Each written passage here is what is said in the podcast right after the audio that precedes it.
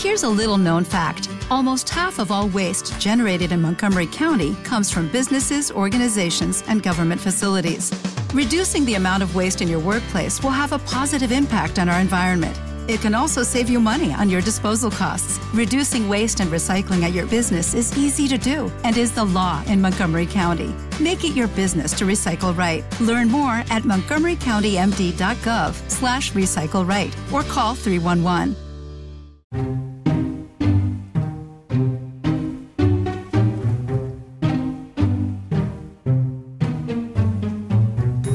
Estamos en un pequeño puerto de la costa japonesa y hoy es 28 de octubre de 1613.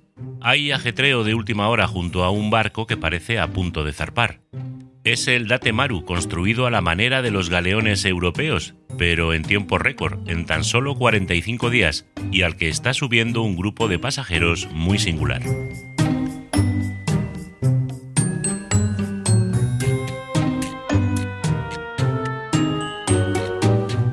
Contamos más de un centenar de comerciantes, 40 españoles y portugueses que vete tú a saber que se les ha perdido en el Japón, y algo más de una veintena de samuráis, ataviados como manda la tradición de esta élite militar japonesa. Su misión también es singular, pues se trata de la partida de la primera embajada que el país asiático envía a Europa.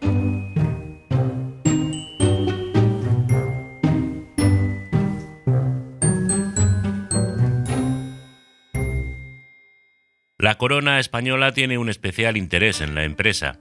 Desde hace ya unas décadas sus barcos navegan el Pacífico cargados de plata mexicana hasta la ciudad colonial de Manila, en Filipinas, y regresan de vuelta a México cargados de especias y otros productos de gran valor. En ese trayecto son varias las ocasiones en las que han tenido que tocar tierra en Japón, buscando refugio de las tormentas o como astillero donde reparar las embarcaciones. Allí hay compatriotas suyos, misioneros católicos evangelizando en dura competencia con portugueses y holandeses. Y además de salvar almas, esas avanzadillas intentan estrechar lazos comerciales con el archipiélago y ganar la carrera expansionista a sus vecinos europeos.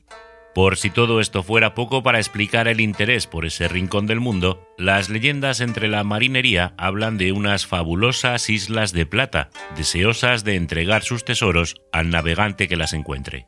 Japón también tiene interés en establecer lazos comerciales con Europa y mucha curiosidad sobre México, el origen de la plata que lastra los barcos españoles. Así que tras un par de intentos que quedaron en nada, el galeón que los españoles renombrarán como Juan Bautista tiene la misión de transportar a esa veintena de samuráis y a sus acompañantes durante su primera misión diplomática al viejo mundo.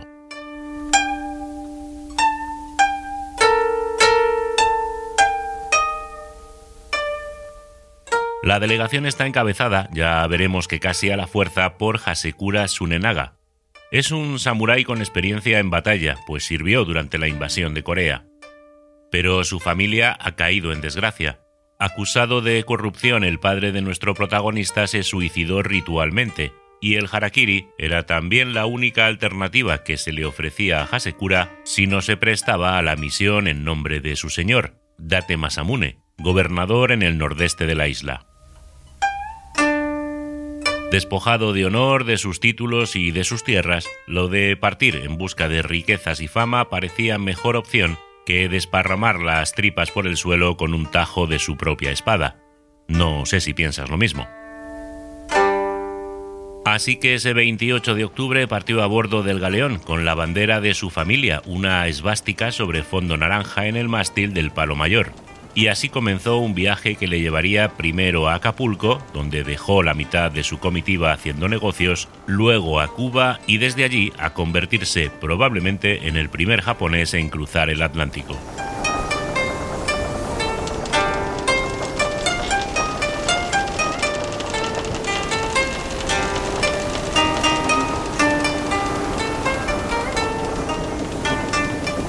Un año después de la partida, en octubre de 1614, el duque de Medina Sidonia daba la bienvenida a los samuráis en Sanlúcar de Barrameda. Tras su paso por Sevilla y ya en Madrid, Asekura es recibido por el rey Felipe III, a quien entrega la petición de que se envíen misioneros en masa al Japón y que se abran relaciones comerciales entre ambos reinos. Hasekura aprovecha la estancia en Madrid para bautizarse y tomar el nombre cristiano de Felipe Francisco Faxecura. Ha recorrido medio mundo, pero aún le queda una cita importantísima para culminar su misión, llegar hasta Roma y entrevistarse con el Papa, Pablo V. De camino a la península italiana, la embajada hace escala en Saint-Tropez, con el consiguiente revuelo.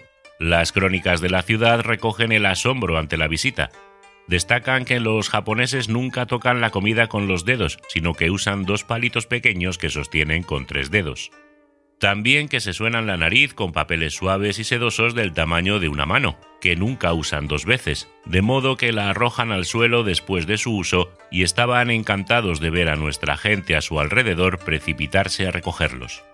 La condición de samuráis también llama la atención del cronista. Sus espadas están tan afiladas que pueden cortar un papel simplemente poniéndolo en el filo y soplando. Ya en Roma, Hasekura, o Felipe Francisco, como prefieras, presenta sus credenciales y emprende satisfecho el viaje de regreso.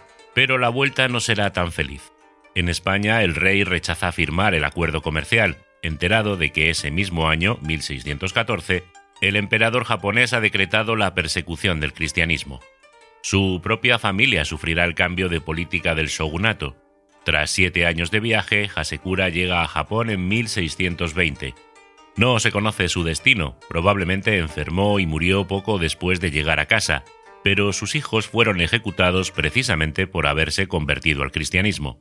Los españoles y portugueses serán expulsados del país en breve y habrán de pasar más de 200 años para que Japón abandone su política de aislamiento y envíe una nueva embajada a Occidente.